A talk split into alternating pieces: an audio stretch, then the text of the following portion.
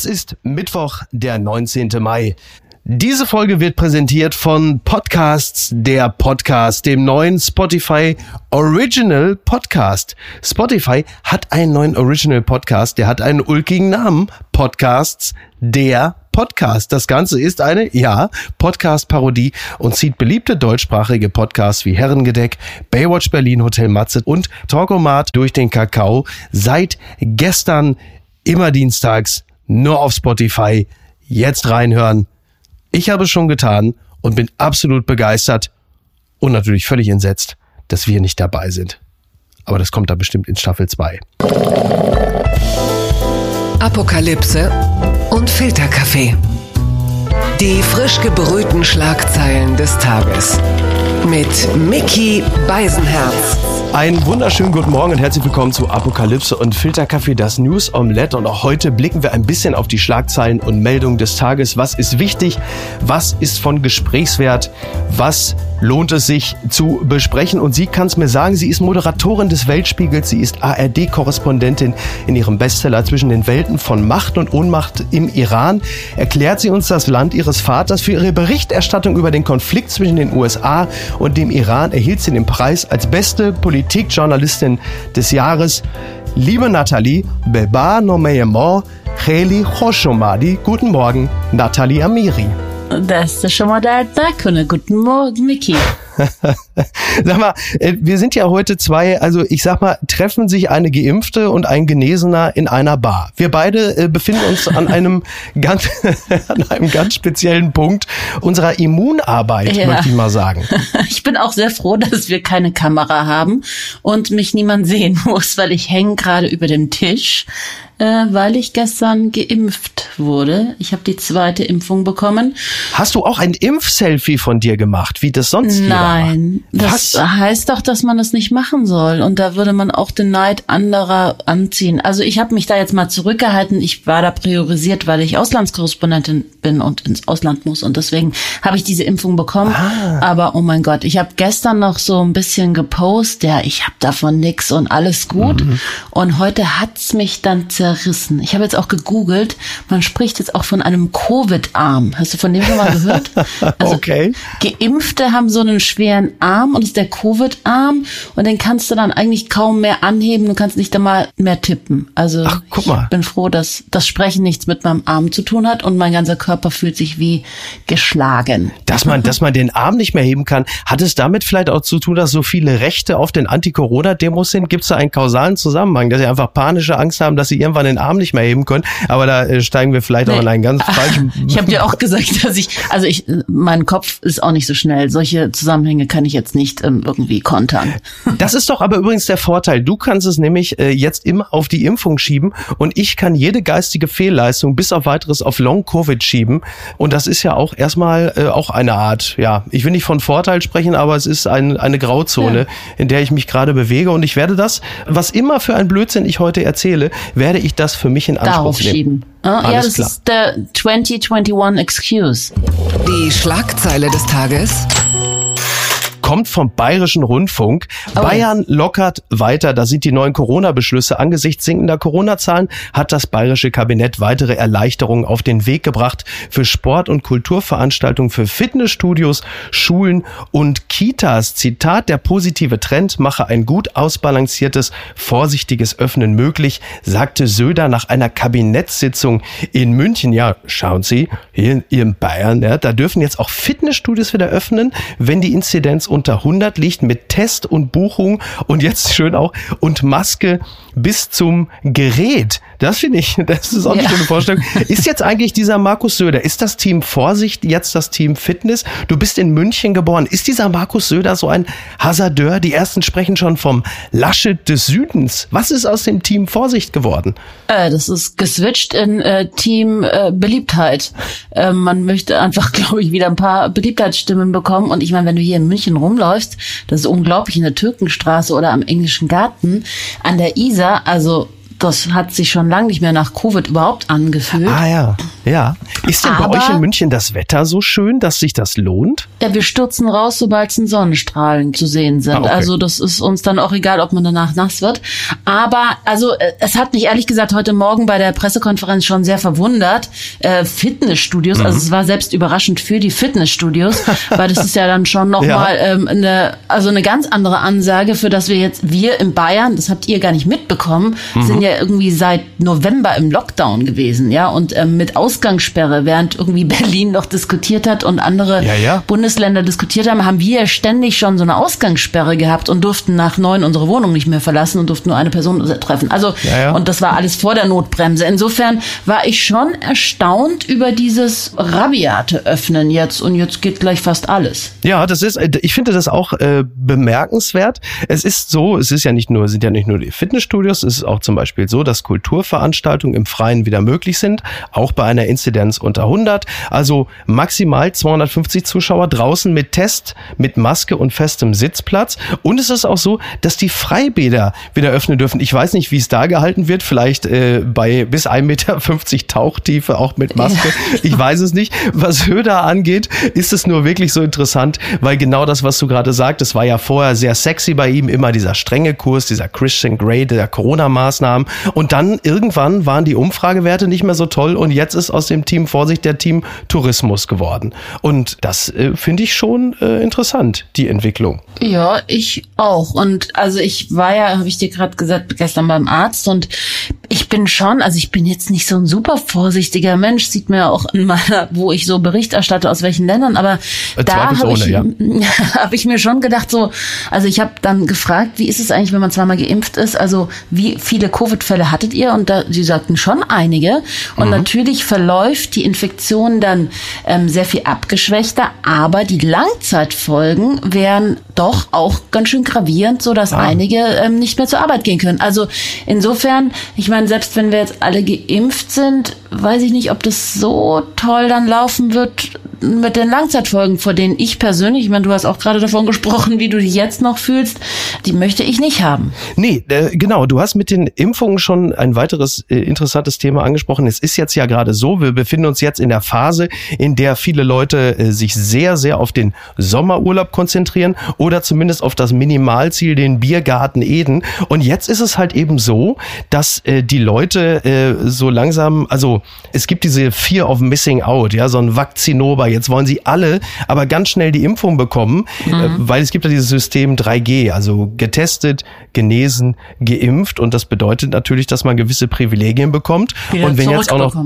Genau, du hast völlig recht, wieder zurückbekommt, die Grundrechte. Und das halt eben das auch bedeutet, dass jetzt, wenn die Priorisierung auch noch aufgehoben wird, also es ist so, dass die, äh, es gibt jetzt bei die erste, ich lese hier gerade eine Meldung, erste Ärzte in NRW wollen nicht mehr impfen aufgrund der aggressiven Stimmung und des Massenansturms. Hm. Meine Frau, Niki Hassania, an dieser Stelle liebe Grüße, hatte gerade von einer Freundin berichtet. Ja, die- Belsum. Ja, so genau, ne? ja, genau. Ähm, Hüstel. Die äh, berichtete, eine Freundin hat gesagt, die hatte einen Katzenbiss und musste deshalb in die Praxis und die äh, dort Beschäftigten, die haben fast geweint vor Glück, dass endlich mal eine Person kommt, einfach mit einem Katzenbiss, dass sie mal nur eine Tetanusspritze geben müsse und nicht eine Impfung, weil die sonst nichts anderes mehr haben. Die sind wirklich fertig mit den Nerven, weil in den Hausarztpraxen jetzt da Szenen sind, wie sonst noch, wenn irgendwo in Tröglitz eine, eine Primark-Filiale eröffnet. Also das muss, muss wirklich der helle Wahnsinn sein. Ja, und sie haben auch, also das, was ich gehört habe von mehreren Praxen, dass sie keinen BioNTech-Impfstoff mehr haben. Das heißt, es werden nur noch die Zweitimpfungen vergeben und dann ist erstmal BioNTech mh, Schicht im Schacht. Das heißt, die Frage ist, wann bekommt man BioNTech?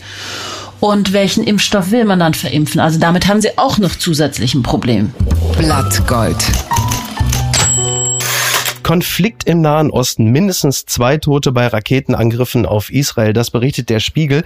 Neue Raketenangriffe, ein Schusswechsel an einem Kontrollpunkt und Proteste im Westjordanland. Die Lage im Nahen Osten bleibt angespannt.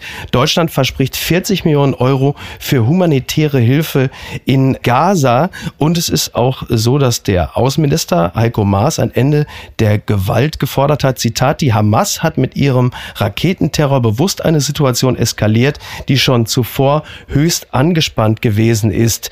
Diese Hamas, also du hast fünf Jahre das ARD-Studio in Teheran geleitet, äh, musstest dann aus Sicherheitsgründen diesen äh, Job aufgeben. Die Hamas, welche Rolle spielt der Iran in dieser gesamten Angelegenheit?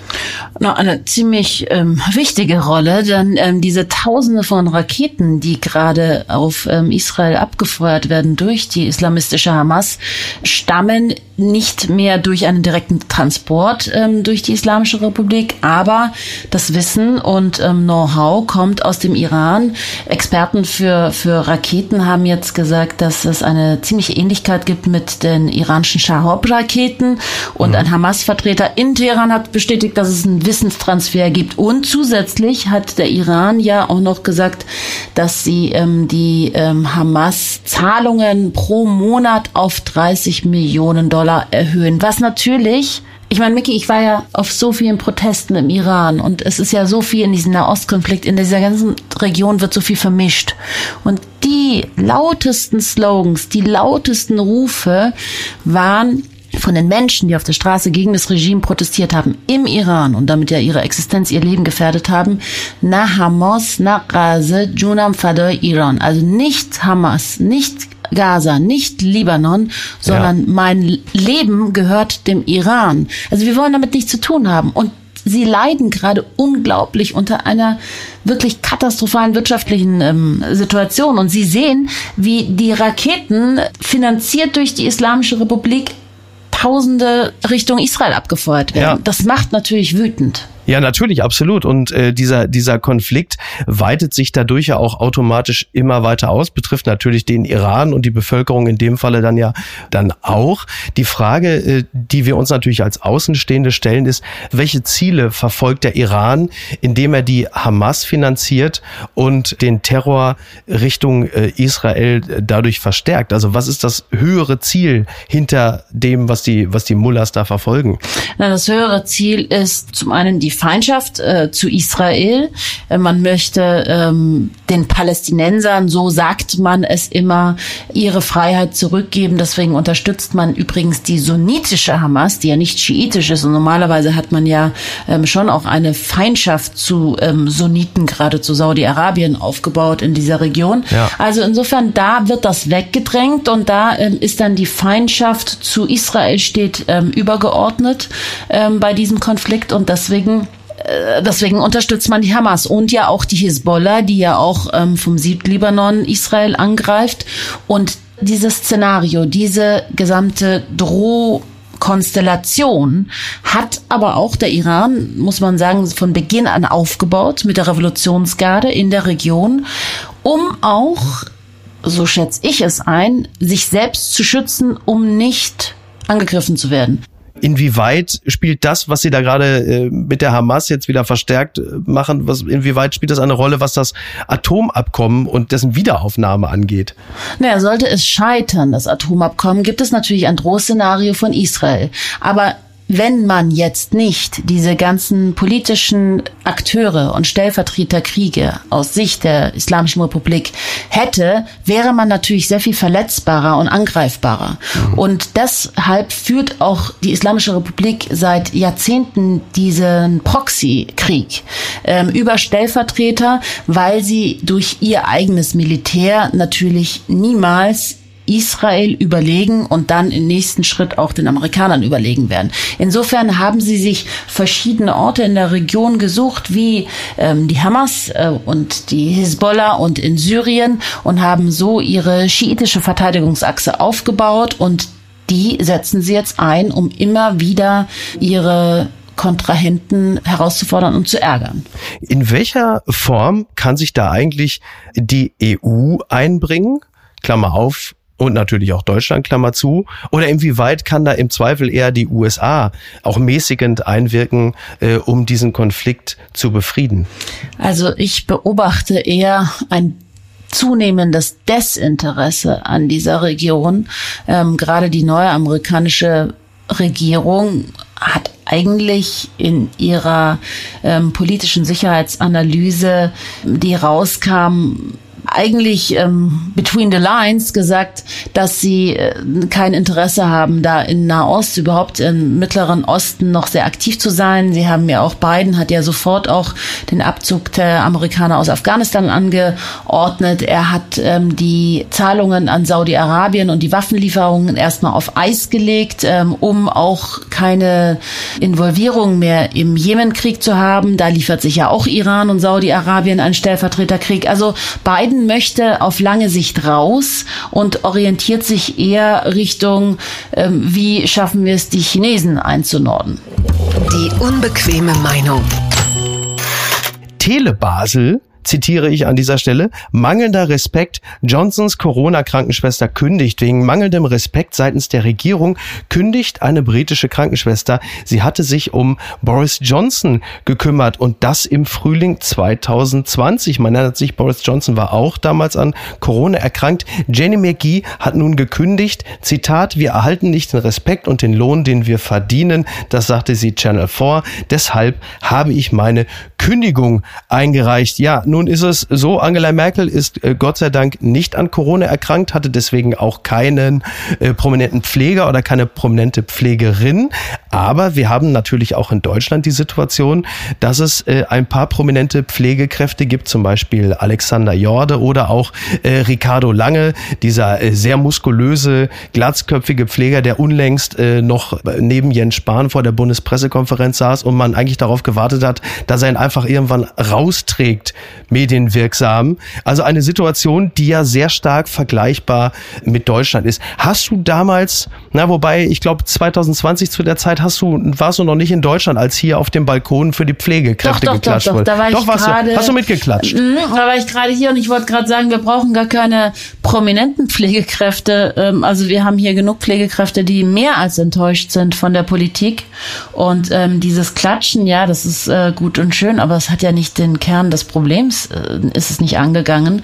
Mhm. Und es hat sich kaum was geändert. Die sind am Limit, sie sind am Ende und dann diese Sonderzahlungen. Ich meine, ich bin da jetzt nicht Fachfrau dafür, aber Ja. die kamen ja überhaupt nicht da an, wo sie hätten ankommen sollen, sondern du hättest dann irgendwie durchgehend auf einer Corona-Station sein müssen. Also da wird unglaublich getrickst und solange Ja. natürlich ähm, das eine sehr kapitalistische Angelegenheit ist, das gesamte Gesundheitssystem und es nur um Geld verdienen gibt, können wir noch so viel auf dem Balkon stehen und klatschen. Davon kann sich keine Pflegerin, keine Ärztin, kein Pfleger eine Miete leisten. Ja, und es ist ja, ist ja so, also es äh, haben ja nun auch während der, also es wurde ja immer von den Intensivbetten gesprochen. Was gerne mal vergessen wurde, ist, dass aber an diesen Betten ja auch irgendjemand stehen muss und auch Ja. die Geräte bedient und die PatientInnen äh, betreut. Und wir haben ja im Laufe der Pandemie rund 10.000 PflegerInnen verloren, weil die halt einfach komplett überlastet äh, waren und sind und einfach nicht mehr können. Und dann sitzt man da und sagt, ja, das ist ja wirklich schlimm und geht dann irgendwann auch zur Tagesordnung über. Die Frage Ja. ist halt, also die, die Sorge äh, dieser Beschäftigten ist, dass wenn die Pandemie erstmal vorbei oder abgeklungen ist, dass sich dann auch niemand mehr dafür interessiert. Und ich fürchte, Sie haben mit dieser Befürchtung natürlich auch komplett recht. Auf jeden Fall. Also ich meine, das merken wir ja bei jedem Thema. Ne? Also ich Ja. meine, in einer Woche denkt niemand mehr über ähm, die Menschen in Gaza nach. Und ähm, dann gibt's wieder Gelder für Gaza und dann gibt's wieder Genau. ähm, Waffen für Israel und dann that's it. Und wir drehen uns wie so ein Piranha-Schwarm. Und ich habe manchmal das Gefühl, wenn ich so, ich meine, ich mache jetzt so lange schon Berichterstattung, ich habe manchmal das Gefühl, dass sich so wie so ein, die gesamte Aufmerksamkeit wie so ein Piranha-Schwarm auf ein Thema stürzt. Das finden dann alle sexy für eine Woche und danach. Ja. wird es abgelöst und dann fragt man aber auch nicht mehr nach. Was ist denn jetzt mit den Menschen? Was ist denn jetzt mit den, ähm, genau, wir sind ja beim Thema ähm, äh, Pflegekräfte. Warum wurde denn da nichts gemacht? Und dann geht's wieder in den Wahlkampf und alle haben es vergessen und es kommt ein neues Thema. Also es ist ein bisschen frustrierend, wenn man das irgendwie durchschaut. Und ich hoffe, Ja. dass sich da irgendwie dann eine neue Regierung im September echt mal am Riemen reißt und da nicht nur mit Lippenbekenntnissen nur irgendwie ähm, nur nur etwas verspricht. Ja. Hashtags welken halt einfach wahnsinnig schnell. Das ist halt so. Und das wäre doch jetzt eigentlich auch die Stunde der SPD beispielsweise. Denn Politik versucht ja auch immer, sich an irgendwelche Emotionen dran zu hängen. So, jetzt ist der Klimaschutz dummerweise sehr stark an die Grünen gekoppelt. Steuersenkungen oder in dem Falle Steuerstabilität und Digitalisierung ist die FDP. Aber da müsste doch jetzt im Grunde genommen die SPD ganz stark sein und sagen, hier, die Pfleger, das sind die, die uns durch die Krise getragen haben. Aber das höre ich in dieser Emotionalität äh, von, vielleicht kann Olaf Scholz auch einfach Emotionalität nicht wirklich gut spielen, aber da habe ich das noch nicht gesehen, dass sie das wirklich mit der nötigen Leidenschaft besetzen. Oder ich habe etwas übersehen. Das kann natürlich auch sein. Also das kann ich dir jetzt natürlich, wird irgendeiner der Zuhörer sicher etwas gehört haben, was wir beide nicht gehört ja. haben und es dir dann schreiben. Aber ich bin schon auch verwundert, äh, wie sehr die SPD noch ähm, die Partei für auch die kleineren Leute ist, ähm, die nicht so viel Gehör finden. Und sie stürzen sich jetzt schon auf die sehr populären Themen. Ne? Ich meine, jetzt stürzen sich alle auf Klimathemen. Das ist natürlich gut, es muss umgesetzt werden. Aber dass so die, die Arbeiter dann alle vergessen werden, ist, äh, ja, weiß ich nicht, ob das der SPD gut tun wird. Aber ich habe auch gehört, dass Scholz, also habe ich zumindest einen Artikel gelesen, auch kann. Kanzler. ja, das hat er aber gesagt, ne? Er wird da nur zitiert. Naja, gut, auch an dieser Stelle, wir werden da, äh, wir werden da, wir, wir, gucken einfach mal, wer am Ende äh, dieses Jahres die Leute noch mehr interessiert, die Pfleger oder Olaf Scholz. Meine Sympathien sind auf einer Seite, aber ich werde jetzt hier nicht verraten, äh, auf welcher. Ja, ich schon gar nicht. Ja, natürlich, natürlich. Das hat mich überrascht. Das mache ich natürlich nur für dich, liebe Nathalie. Ich zitiere den Kicker. Marco Reus fährt nicht zur EM. Marco Reus hat sich mit Bundestrainer Joachim Löw darauf geeinigt, nicht mehr zur EM zu fahren.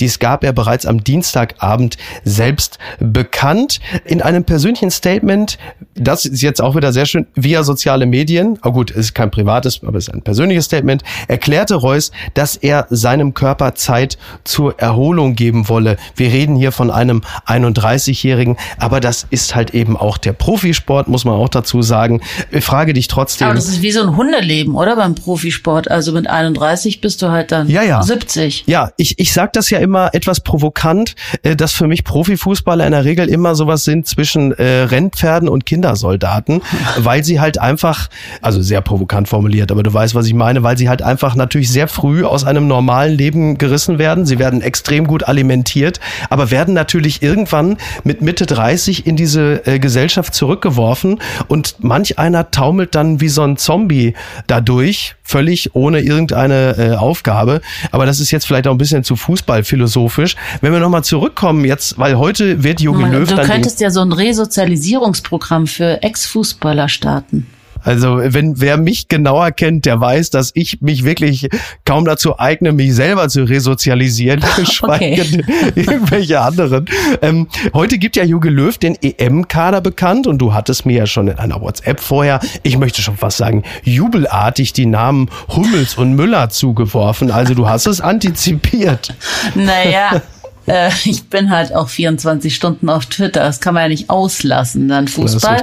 Ja. Aber ja, also ich finde Müller auf dem Spielfeld und nachher in den Interviews sehr lustig. Das ist jetzt ja, mal echt stimmt. so eine richtige Klischee-Frauenantwort. Du bist ja Münchnerin auch. auch gar nicht sagen. Ich freue mich über Müller auf jeden Fall schon mal. Ja, das ist auch eine gute Entscheidung von Löw, der ja lange Zeit einen Neuaufbau versucht hatte, ohne eben Müller, Boateng und Hummels, hat dann irgendwann festgestellt, Neuaufbau ist eine gute Idee, aber ich brauche dann auch die entsprechenden Steine dazu. Und eben, hat jetzt, Müller nicht immer dem, dem Spirit der Mannschaft gut getan? Ja, ja, total, total. Also im Grunde genommen äh, prägt er ja die guten Jahre der Nationalmannschaft seit 2010 und hat ja auch eine fantastische Saison wieder gespielt. Also seine Nominierung ist mehr als gerechtfertigt. Aber nochmal kurz zu diesem bedauernswerten Marco Reus, das muss man einfach sagen. Das ist ja eine sehr bittere Karriere, weil Marco Reus stand mit seinem Körper heftiger auf Kriegsfuß als Friedrich Merz mit dem Gendern. Der war ja immer, wenn große Turniere anstanden, war er verletzt, zum Beispiel äh, vor der EM 2006 2016, aber halt viel wichtiger auch noch vor der WM 2014.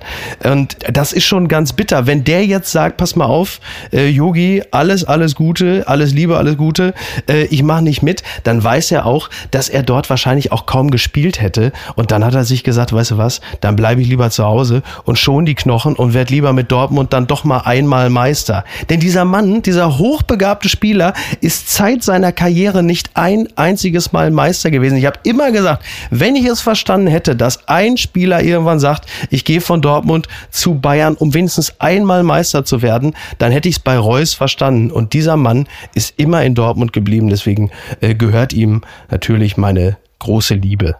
So. Habe ich dich überzeugt? Total. Also meine auch, sage ich jetzt einfach solidarisch. Ich habe keine Ahnung von seinem Leben.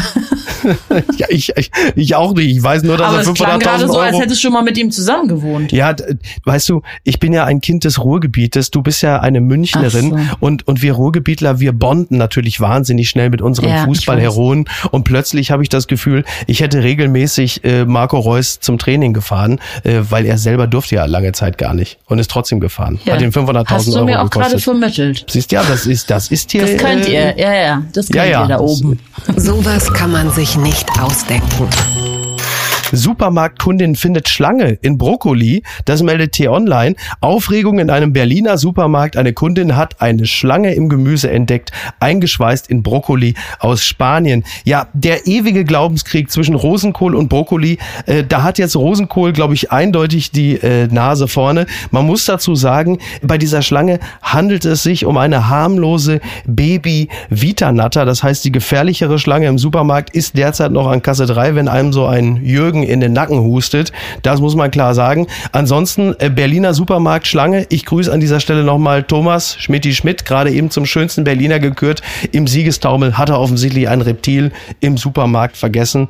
Bist du äh, Reptilienfreundin? Nathalie? Also wenn ich hätte sie gerne in Amerika gefunden, dann wäre ich jetzt Millionärin. Ah, stimmt, natürlich. Ja. Du hast recht. Ja. Aber hier, glaube ich, kriegst du nix. Vielleicht den Brokkoli geschenkt oder so. So, ja, stimmt. Ja, ich weiß gar nicht welcher, ich weiß gar nicht welcher Supermarkt das war, aber äh, ja, ist auf jeden Fall interessant. Also wenn man da äh, dem, aus dem Brokkoli plötzlich dann so eine Schlange zieht, äh, ist jetzt auch nicht unbedingt äh, das, weißt du, das ist äh, gut. Naja, was soll man dazu sagen? es, es, es, es bleibt gefährlich. Die unbequeme Meinung.